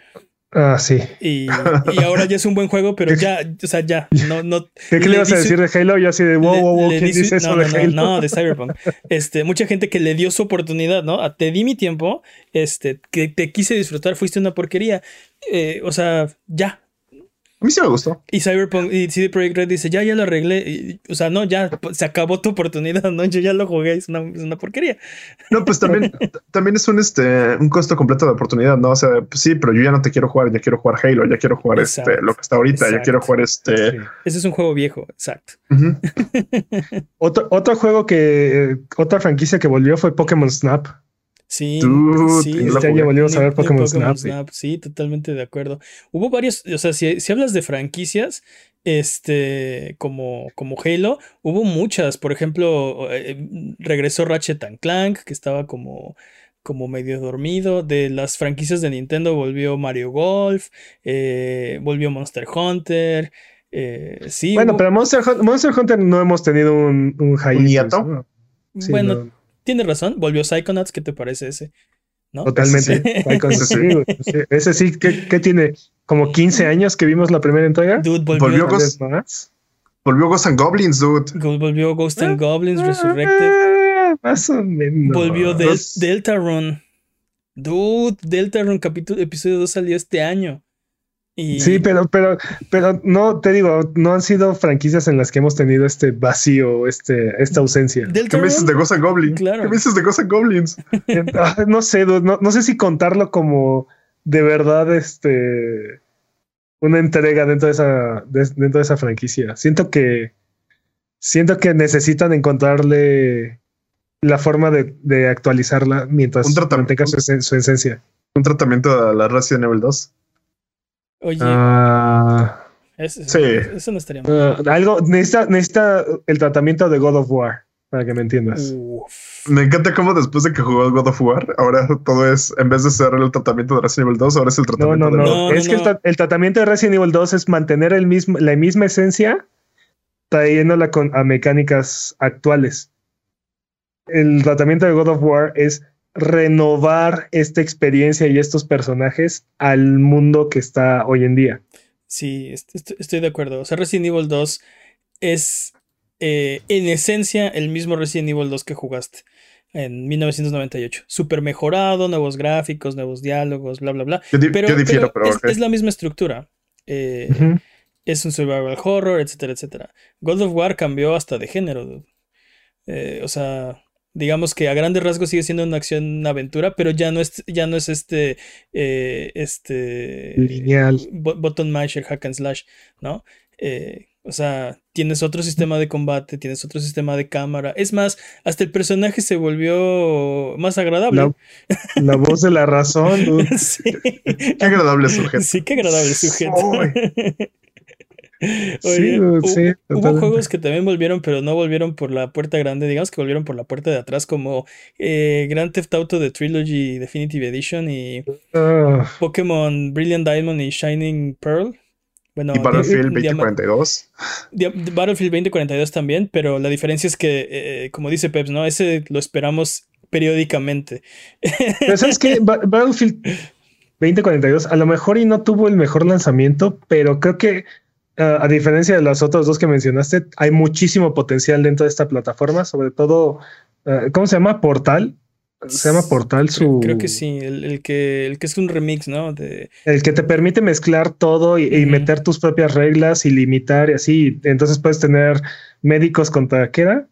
Contra cuchillos, ¿no? sí, Este, este, a ver quién gana. Desfibriladores contra cuchillos y no sé qué tanta cosa. Sí, sí, sí. Entonces, creo que ahí hay muchísimo potencial y sobre todo con las noticias recientes de que el director de, de Respawn, uno de los cofundadores de, de Respawn, está supervisando directamente esta franquicia, creo que vamos a ver este, buenas cosas o va a crecer en la dirección correcta Battlefield. ¿no? Entonces, a diferencia de lo que hizo Rockstar con Grand Theft Auto Trilogy. ¿no? Cu- ¿Cuáles, le- ¿Cuáles son los juegos con los que te quedas este año? Los juegos que, que tú crees que son eh, más representativos o que tal vez van a tener un mayor impacto, que más te gustaron. Yo creo que, yo creo que este año está definitivamente está marcado por Halo Infinite. Metroid Dread y Returnal. Creo que son los juegos, a mi parecer, creo que son los juegos que marcaron más este año. Aunque menciono honorífica Forza Horizon, que es, la e, e, es, el, es el juego de carreras que nos hizo volver a considerar un juego de carreras como juego del año. Nos hizo creer, ¿no? Los patos vuelan juntos. Los patos vuelan juntos. dices, ¿qué me dices de Resident Evil? Cualquier momento Disney nos va a poner un Season Desist. Sí, Season Desist de Disney, copyright strike. Eh, ¿Qué? ¿Qué me decías, Jimmy? Resident Evil. Resident Evil Village, juegazo, dude. juegazo. Lo disfruté durísimo. Lo jugué en streams y se lo perdieron, este, se perdieron de un gran momento cuando que obviamente me lo perdí porque lo quería jugar y no quería que me los fallaras. En twitch.tv diagonal la Buget lo estuve jugando y saqué el speedrun, el trofeo del speedrun a la primera. y lo disfruté durísimo. Eh, un gran, gran, gran, gran juego. No, para, mí, eh, no sé, el problema de, Resident Evil Village es que tuvo muchísima eh, competencia. ¿no? el, problema de Resident Evil Village es que Capcom no sabía lo que tenía con Lady Dimitrescu. Ese también, ¿eh? ese es el problema de Village. Sí, tal vez tiene razón, pero ahí viene el DLC, como dices, y a lo mejor, a lo mejor este, se enfocan en Lady Dimitrescu. Demasiado tarde. Viendo que tienen una mina de oro ahí. Demasiado tarde. Este, pero ya, vámonos. Este, eh, quiero mencionar algunos, algunos eh, juegos que. Porque este año no sé por qué jugué, creo que más indies de lo normal. Eh, porque estamos en un año de, transición. Y muchos de los juegos grandes se retrasaron o, están perdidos en limbo, no sé. O la mayoría. Sí. Sí. O sea, no sé. Hubo, hubo lanzamientos grandes, hubo lanzamientos buenos, pero de alguna forma terminaba jugando juegos pequeños, ¿no? Recuerdo que este año jugué Chris Tales, un RPG, este, por turnos bastante tradicional. Una historia un poco sosa, pero lo disfruté bastante, digamos que llenó, llenó el hueco que, que dejó Scarlet Nexus, que Scarlet Nexus no me encantó, y, pero me dejó con hambre de como un RPG y Chris Tales llegó a llenar ese, ese hueco. Este año jugué también, eh, bueno, Kena, Death's Door, Inscription. Eh, Kena, es muy interesante porque es el primer juego de este estudio. Y es un estudio que antes era de animación. Exacto, no parece, no parece su primer juego. Entonces, me, deja, me deja muy intrigado qué más nos van a ofrecer. Este, y aparte parece la fusión entre una película de, Pixar y un videojuego, ¿no? Sí, este, de, hecho, uno de mis... Tiene ese, ese charm. Uno de mis comentarios es que, por ejemplo, los videos eh, están a diferente frame rate que la animación normal del juego. Entonces se nota cuando cambias a video. Eh, pero el, diseño de personajes es hermoso. Los, eh, los, los, escenarios son increíbles. El diseño de niveles también tiene, o sea, súper, súper, súper bien. la historia está bien. No, tampoco es como que te va a volar la tapa de los sesos. mi, mi comentario es que siento que tardas mucho en llegar como a la parte interesante del juego. No abre el juego con un, con un gancho que te atrape y la, parte gráfica no es suficiente para, para llevarte eh, las primeras horas. Entonces, batallé como para, para entrarle al juego. Te entiendo, te entiendo, pero creo que te digo, la parte más interesante de este juego es que es el primer juego de Emberlab. Sí, y sí. Y, si este es su primer juego, este es así como, como su, su prueba, lo, que sigue, o sea, su, tercer juego va a ser brutal. Sí, sí, estoy completamente de acuerdo. Este. La pregunta es: ¿creen que lo compre Sony o que lo compre Microsoft? Ah, yo creo que se, yo, yo espero que se logren mantener independientes. Sí, espero que no los compre nadie. Eh, no sé, te digo, este, Eastward, Deltarune, episodio 2. Muchos, jugué muchísimos indies. Ah, eh, eh, digo, normalmente juego lo que se me antoja, ¿no? Pero siento que esta vez fueron más más indies. que lo normal. Normalmente como que tiendo mucho hacia los juegos grandes, ¿no? Los AAA y este. Y también, también jugué de esos, ¿no? Por ejemplo, Tales of Arise lo, lo jugué y lo disfruté. Creo que duró el doble de lo que debería durar, pero bueno, ese, esa es mi culpa por seguirlo jugando más allá de la parte donde lo estaba disfrutando.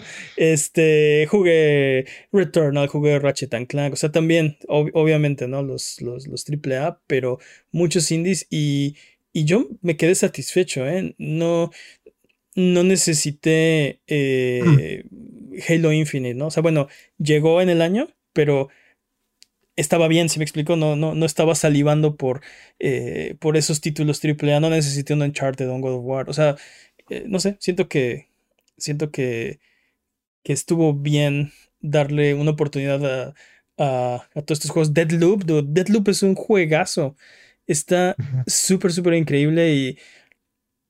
Eh, es, es, muy refrescante. Son cosas con las que estás familiarizado, pero eh, e, e, e, en una mezcla que, que, que, es bastante, bastante, bastante divertida y visualmente súper atractivo. Es Definitivamente la, la, oferta más interesante siempre está del lado de los indies y aparte eh, ellos pueden darse el lujo de, de, ser juegos más pequeños, ¿no? De ser juegos, este, o sea, así como teníamos esta idea que estaba padre, estaba divertida y nada más da para estas tres horas o cuatro horas y ya, ¿no? Este y, se agradecen esas, esos cambios de, sabor, ¿no? Estas, de, estas, sí, estas experiencias diferentes, ¿no? Sí. Ya para terminar, nada más quiero mencionar que también este fue el año donde Amazon finalmente sacó un juego que no fue un fracaso. Eh, lanzaron New World este año y les empezó que no, que no de lanzaron. Que no de lanzar. Comenzó siendo un gran éxito y creo que eh, el problema con ese juego es que eh, bajó de popularidad creo que mucho más rápido de lo que de lo que todo creo que todos esperábamos. Sigue siendo popular sigue teniendo su mercado y creo que las expansiones y el, el contenido adicional que le puedan meter va, lo va a, volver mucho más relevante y lo va a revivir durísimo. Eh, pero bueno lo, lo que eh, o sea lo que quiero decir es aguas con Amazon no ya ya mete un pie ya, ya puse un pie adentro de de, del desarrollo de, de, la industria de los videojuegos. Y es first party, ¿no? Sí, eh, sí. a ver cuánto les dura. Entonces aguas con ellos. O sea, o sea mi, ahorita. No, más. Bueno, no, lo, lo que le decía, eh, dice Jimmy, a ver cuánto les dura. El problema es que no lo habían logrado. Yo creo que una vez que ya pusieron el pie adentro, no lo van a, no lo van a sacar, dude. Digo, definitivamente no ha sido nada fácil para ellos. Este, y todavía están en una etapa en la que les está costando muchísimo más dinero del que están generando, ¿no? O sea, o el que deberían, ¿no? Pero estos proyectos que se triplican básicamente su presupuesto y Amazon sigue eh, con la necedad suficiente como para seguir invirtiendo y, queriendo volver exitosos estos proyectos. Pero sí, este, si siguen así y aprenden de sus errores, este, muy probablemente se vuelvan un, monstruo en el corto plazo, ¿no? Sí, sí, sí. Eh, ¿Algo más que quieran agregar? Eh, feliz Navidad. Feliz Navidad, feliz, bueno, les deseamos feliz año en el próximo episodio, pero feliz Navidad. Eh, ojalá que le hayan pasado bien chido. si están viendo, es, posible que vean esto un día antes de, de Nochebuena o en Navidad. Así que. De 20 años en el futuro, no lo sabemos. No, porque lo vamos a borrar después de nadie. no, porque gracias a sus patos nos lo van a reclamar Disney y entonces ya no va a estar gracias. Cuac, cuac, cuac, cuac, cuac, cuac, venga, Peps, cuac, cuac, cuac, cuac, cuac, cuac, cuac, cuac, cuac, cuac, cuac, cuac. Vámonos. Les está dando una embolia o algo por el estilo. ¡Feliz, Navidad! ¡Feliz Navidad a todos! que su arbolito esté lleno de regalos. Pásensela chido. Pásensela muy bien. cerca de sus seres queridos. Nos vemos la próxima semana. Acuérdense que hay sonido boom todas las semanas, sí o sí. Eh, recuerda que nos pueden seguir en Twitter, Twitch, YouTube, Instagram, todas las redes sociales. Nos ayudan mucho con sus likes, con sus comentarios, con su buena onda. Eh, si la mejor manera de ayudar a este podcast es compartirlo, así que si les gustó este episodio, compártanlo con sus amigos. Si no les gustó este episodio, compártanlo con sus enemigos. Muchas gracias, Jimmy. Un placer como todo el año. Muchas gracias, Peps. Encantado. Muchas gracias al chat chat Buget Fantasma que está por ahí. Eh, feliz Navidad. ¿Algo que quieran decir antes de terminar el episodio de esta semana? Cuac, cuac, cuac, cuac, cuac, cuac, cuac. Bye bye.